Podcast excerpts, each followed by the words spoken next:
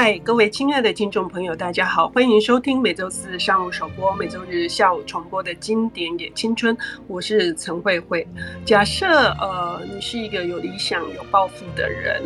而你碰到了国家给你的艰巨的任务，但是当你为了他而奉献、而冲锋陷阵的时候，你发现你却掉入了一个更大的疑问当中。呃，那可能你遭到了背叛，你遭到了出卖，或者是你完全不知道的一个巨大的一个呃漩涡里头，那么你这时候会问。我所为何来？今天我们要讨论的一本书，或者是介绍给听众朋友的一本非常非常棒的、烧脑烧到你简直要头昏的一本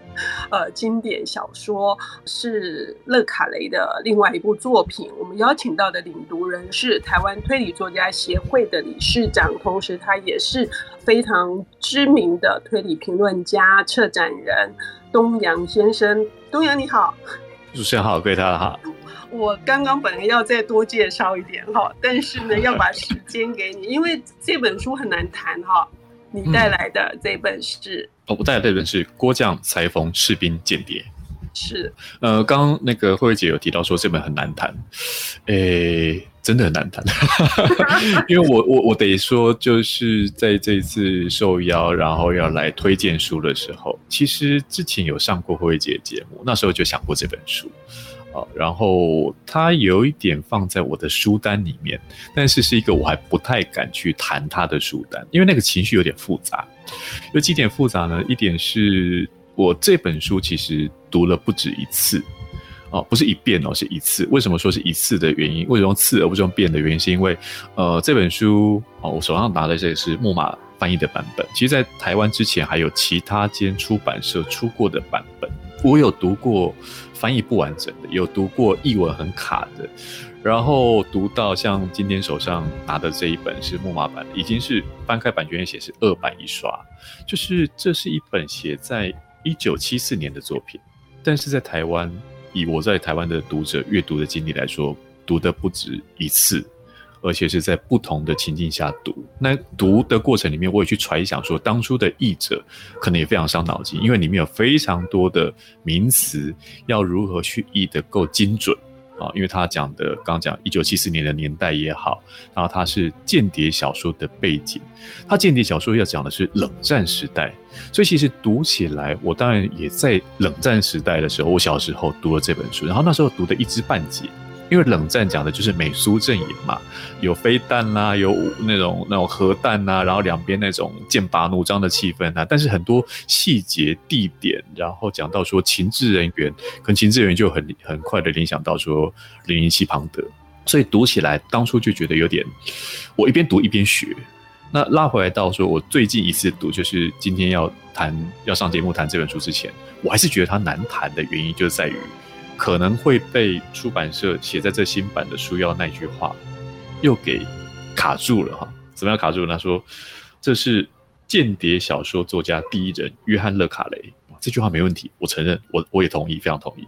他说这是勒卡雷自认最好的作品，我的问号就出现。对，我的问号出现的原因是。哎，这不是说质疑说他写的不好，绝对不是，好，而是说他自认为最好。那他第二名呢？或者说他如果自认为最好之外，对于乐卡来来讲，有没有其他写的比他好，或是跟他差不多好的作品呢？就是那个书单又开始开始跑起来了。所以我在重读这本的时候，就有一种战战兢兢的是，为什么他觉得最好？第一人觉得最好。嗯，好在哪里？然后我我到底有没有读出来？虽然我觉得读一本小说，想说一个故事，不用那么痛苦，可是给我一个刚刚呃慧慧姐有介绍到我的身份，评论啦、策展啦，总会去很钻牛角尖去去思考，是说我到底有没有看漏什么？那或许待会就可以跟慧慧姐在聊这本书的时候，可以印证一下，说我们到底看到哪些，以及我相信还有我没看到，搞不好慧慧姐有看到的有趣的部分。欸后来我觉得我不需要这么苛责自己，哎，因为我看过非常多的评论，有很多人要读到第五遍才终于掌握到一些轮廓。也就是说，也就是说，我就算我读了第五遍，我还不一定掌握到全貌，甚至掌握到精髓。这是一个很，我刚刚一开始说烧脑烧的很厉害，主要还是因为。呃，勒卡雷写作的手法，它是非常破碎的，它的线头很多，而且就是全部都是打散的。那你要在一千个拼图的那个碎片里面把它拼凑，本来也不是读一遍两遍可以解决的。所以呢，但是我们今天我非常期待听东阳讲，是因为主角是史麦利。如果我们读。间谍小说，我们一定都知道他，但东阳今天不是要主讲他，我实在太开心了。好，我我从几个刚刚那个慧姐提到的线头来讲，哈，一个是说，我这这双像是一一个一千片拼图的作品，我觉得慧姐太小看了，这应该一万片以上，没有一千那么少。对，然后呢，我觉得除了片数之外，大家有没有拼过一种拼图？就是那个拼图是有些诶。我曾经看我表哥拼过一个很困难的拼图，为什么？但拼的是一个夜景，夜景要怎么拼呢？就一片黑，但那个黑有点深浅哦，有一些倒映的光，有一些是星空的光，有一些就是拼图不是只有从片数，还有从那个画面以及拼图。大概有拼过的人会知道，说我们可以有一个比较偷吃布的做法，因为边边框框都是那个那个线是平的嘛，所以那可以先把它拼起来，那个框架出来了。那个框架对于我们今天要聊这部小说叫做间谍小说的框架是出来的，可是里面要怎么去拼，以及要不要能不能拼出一个什么主视觉出来？这个主视觉，如果我们过去在读小说，像是主角的这种主视觉的话，偏偏这个主角史麦利，刚刚慧姐提到这个人名，我们先不管他的来历，但是这个人你会觉得他是主角，他又是这本书又是呃史麦利对卡拉哦这个三部曲之首。就史麦利跟卡拉应该都是一个诶重要的角色啊，可是越看你越觉得他不存在，他不存在一个明显的显著的影像、显著的身份，他却又像一个在映射者里面出现的每一个角色的反射，所以就会像我刚刚讲说，当去拼拼图的时候，不止那个数量之多，它里面所看到，你会觉得这片拼图到底是哪一个地方的倒影。它倒影出来的光线是从何而来？这光线搞不好不是直接直接出现的，比如说像恒星的光，可能是直接射入到我们眼中，但它可能是折射月球的光，就是折射恒星的太阳的光而来。然后它可能还再经过一次折射，是水中的光而来，等等的。所以整幅拼图似乎在拼拼凑出这本书郭将、裁缝、士兵、间谍的全貌，又像在拼凑。那个史麦利这个角色全貌，更像去拼凑我们何谓冷战，何谓间谍？就那个时代也不是只有那个时代才发生的。何谓人遭遇到背叛，或是其实你根本不知道你在背叛某个人，或是你在被谁所利用？这一连串的那破碎的状况，就刚好跟我们过去。常常认为说我们看得懂的推理小说，诶，那些破碎的东西是一个你相信它能够组合得起来，就像呃拼图是可以拼得起来的，但是你会拼去拼拼图，你会去拼一呃一个打破的玻璃吗？你会去拼一个打破的玻璃杯吗？不会，因为可能你连拼它的理由都没有。但是在这部作品当中，我觉得史麦利你要去说你要拼凑出它的样貌，不，我觉得它更有一个。他要被拼凑出来的理由是什么？而推动者就是刚刚所提到的这本书的作者，间谍小说作家第一人约翰·勒卡雷，因为他拼凑出来的，你看出说他好像拼凑出事件的真相，想要拼凑出主角的样貌，但他其实更精准的，我以读到现在的次数来讲，我觉得我看到的是拼凑出现在在阅读这本书、读完这本书的自己。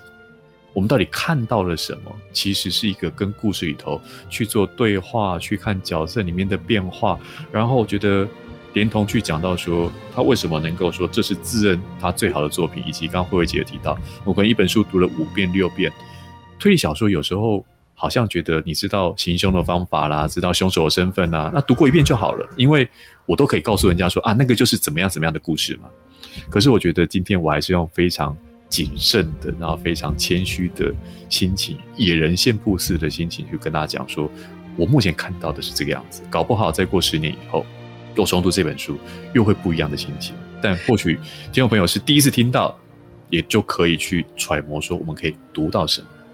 我已经听到很棒的东西了，就是说，到底他要拼凑的是什么？是冷战啊，是呃每一个人的面貌，或者是要拼凑间谍，他肩负的是什么？他面对的是什么？我已经听到很棒的东西了。那么更多的细节是什么？我们要休息一下，等一下回来。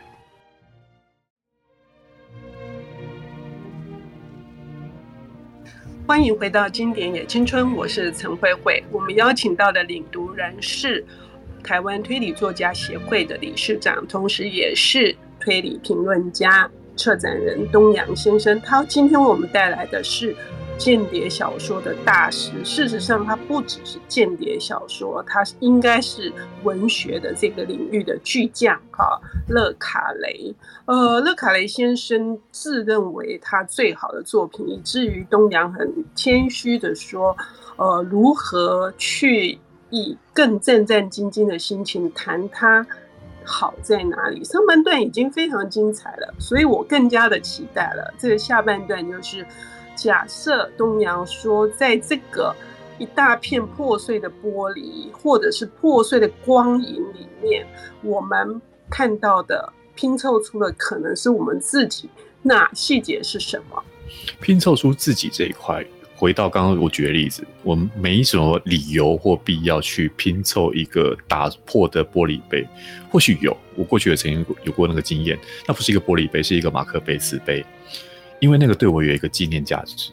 就是啊，打碎好可惜，我要去拼凑回来，也不是说再去用它，因为最后就把它稍微的补缀好之后，呃，然后放在一个地方当成纪念品，因为我不会再去用它了。但是它对我有一个特别的价值。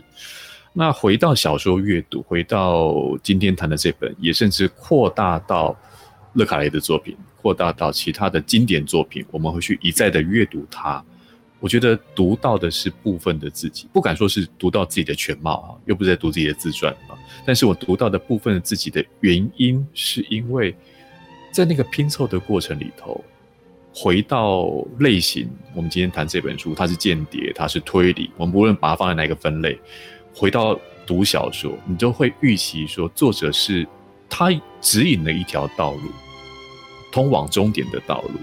这个通往终点道路，可能是你原本的预期是说啊，故事开始了要有个结束，角色出现了，他有一个处理的行走的过程，哪怕他是一个英雄之路，或是一个最终悲剧等着他之类的。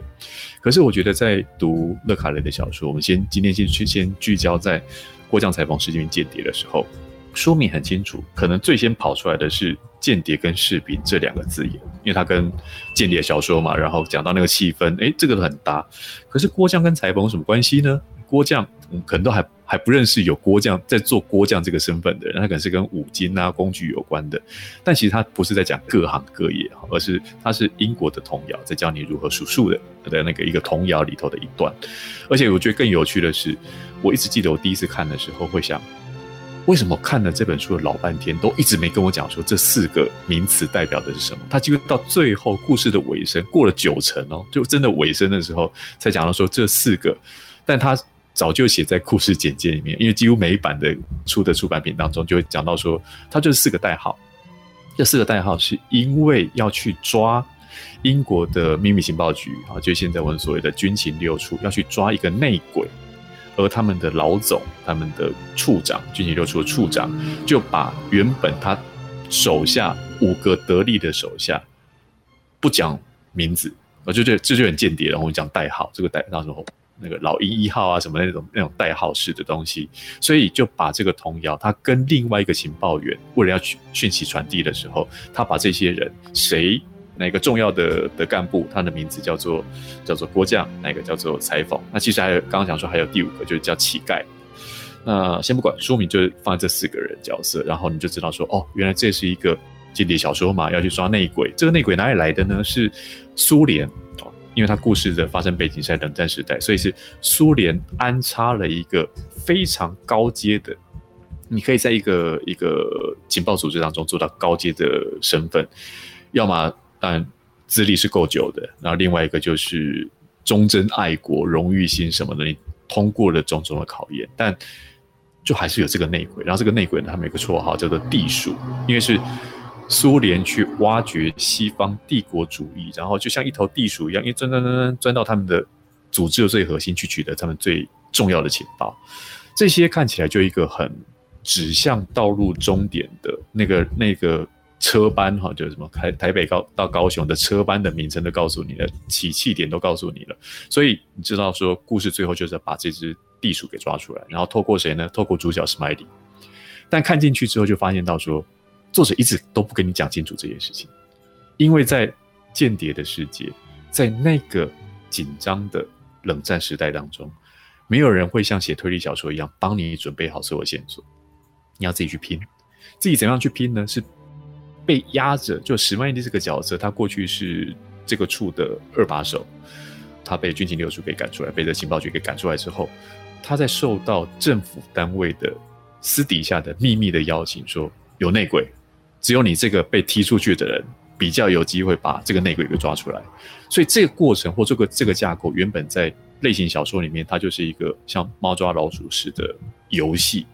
但是偏偏我觉得勒卡雷都一直选择困难的地方，以及选择到说，你不是在看别人玩游戏，你自己也是游戏的一份子。甚至他会问读者说：“好，我会读到这一点，我会觉得乐凯在问我说，你是不是参与了某一场游戏而不自知？他可能是在职场的。”可能是在个人情感上的，可能是在自己私生活的，甚至是你连那种分界分野都不一定。你被谁利用了呢？甚至是不是我自己在设局去拉别人进来这个局呢？好，那可能现在我们看到会有点，比如说商场的活动啊、商战小说啊等等的，我们一一去分类的时候，但读进去之后啊，你就会发现到说，其实这中间并没有那么明显的差异。分野，因为那就是你自己的人生，或者那就是你面对到一切，那就是你每一天二十四小时，你睡着醒来所接触到的这这一切。而这一切呢，回到这本书里头，我觉得他还找了一个很奇妙的切点，因为故事一开始并不是从这样的一个战场。间谍的战场去讲事情，他讲的是从一个一个学生，年纪很小的学生，小孩子那种那种去看一个新来的代课老师，是教法语的代课老师。哦，那个那个切入点，我觉得是一个神来一笔，因为你后来知道说，这个代课老师其实跟史麦利的调查案子是有关系的，但就一直有一种同志之心。就是一个很局外人，虽然故事一直把我们拉进到那个作者一直把我们拉进到这个故事里面去，可他却一开始就开了一个从你不知道人世间的险恶，你不知道社会的的复杂，这样一个孩子去看老师之间的关系，最后故事也收在那边。关于这一点，我忍不住想要回应这个东阳哈，这里面有同志跟历尽沧桑，而且受到。强大背叛，而且还受了很大重伤的一个老老特务、老情治人员的一个对照，可是里面也相对的非常的悲伤。我觉得勒卡雷处理这些所有的片段，都笼罩着一种呃无尽的同情。那个是我在读这本书里面，我之所以会觉得更加迷雾重重，也是来自于这里。嗯、对，因为我觉得他的同情。不是廉价的，不是上对下的。就像刚刚讲说，这个孩子他甚至无意间看到了，让我们阅读者有那样一个人生经历的人会去同情的事情。嗯，就那个孩子的反应，他可能一开始是好奇，然后犹如在故事里头的其他角色，他一开始可能是一个无害的，说起来就是一种很日常生活的对话，调侃式的，然后对于一些事情的评论，很刚刚讲说的很局外人士的。可是你就会发现到说，作者刚刚讲那种破碎，如果我们谈到是打破一地的破碎的话，我们可能用另外一个角度来去看，是钻石的那样方方面面，它每一个切面，它所反射出来的洒在地上的碎片，有一种有一种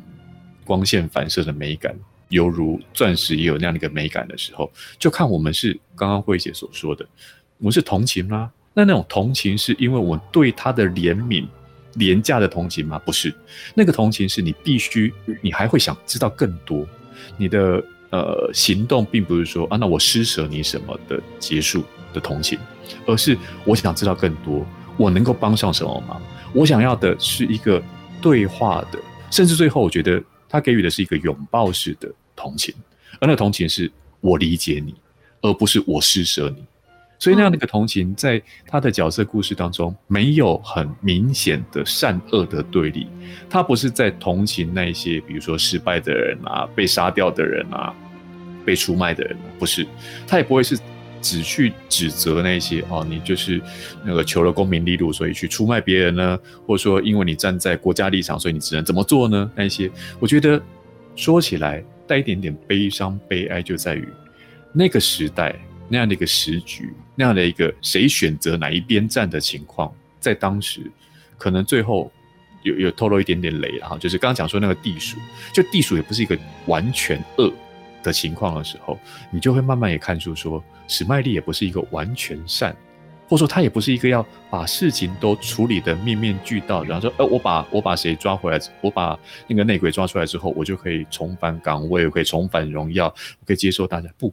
可能到最后，我觉得除了同情，除了除了刚刚讲这些感受之外，读到最后都有一点迷惘。这个迷惘也是会迫使我再去读第二次、第第三次，会觉得我好像读漏了什么，而也真的有读漏的地方。读漏的地方不代表说我并没有抓到作者要表现的事情，而是我觉得他就是那么耐读，耐读到说有时候一个句子可能跟我自己。自己有编辑工作的的经验吧，就会有一种毛病哈。这个毛病是想说，我还可以用什么句子去去去替代那个词汇？因为那个替代并不是说啊翻不好的替代，不是，而是这个情境底下，我看了下一次，发现到说，哎，我好像如果我是创作者的话，我可以用另外一个字眼来去表述我现在的感受，慢慢的。所以我说，他不是一个局外人、旁观者在看这部作品，而是你去推销出说里面的角色是如何的时候，有时候你会发现到说，这次想要改动了，后来发现不对，我改了画蛇添足，原来那个字它其实有一字多义，我不应该只局限在那表面的，也如同在看这本书的时候，我不需要它局限在它的表面跟它的框架，我可以看得到更多。我们听东阳这样讲起来，呃，可以感受到他的这个复杂性以及他的这个多层次性。哈，举个最简单的例子，这个史麦利他要抓出来的这个人，其实是害他离开了他的这个工作的人，而且这个人呢，又有英国的才子，又是最后的一个被赋予重任、对国家有所大的呃报效的这样子的人，但是这个人。呢，跟他又是亦敌亦友，所以这种复杂，我们可以看到更多的我们其实在处理我们自己的情感跟情绪，哈，那我们也看到了非常多幽微的地方，而这一些呢，东阳都在刚刚短短的时间帮我们带出来了，我们还要再读他五次，谢谢东阳，谢谢，谢谢。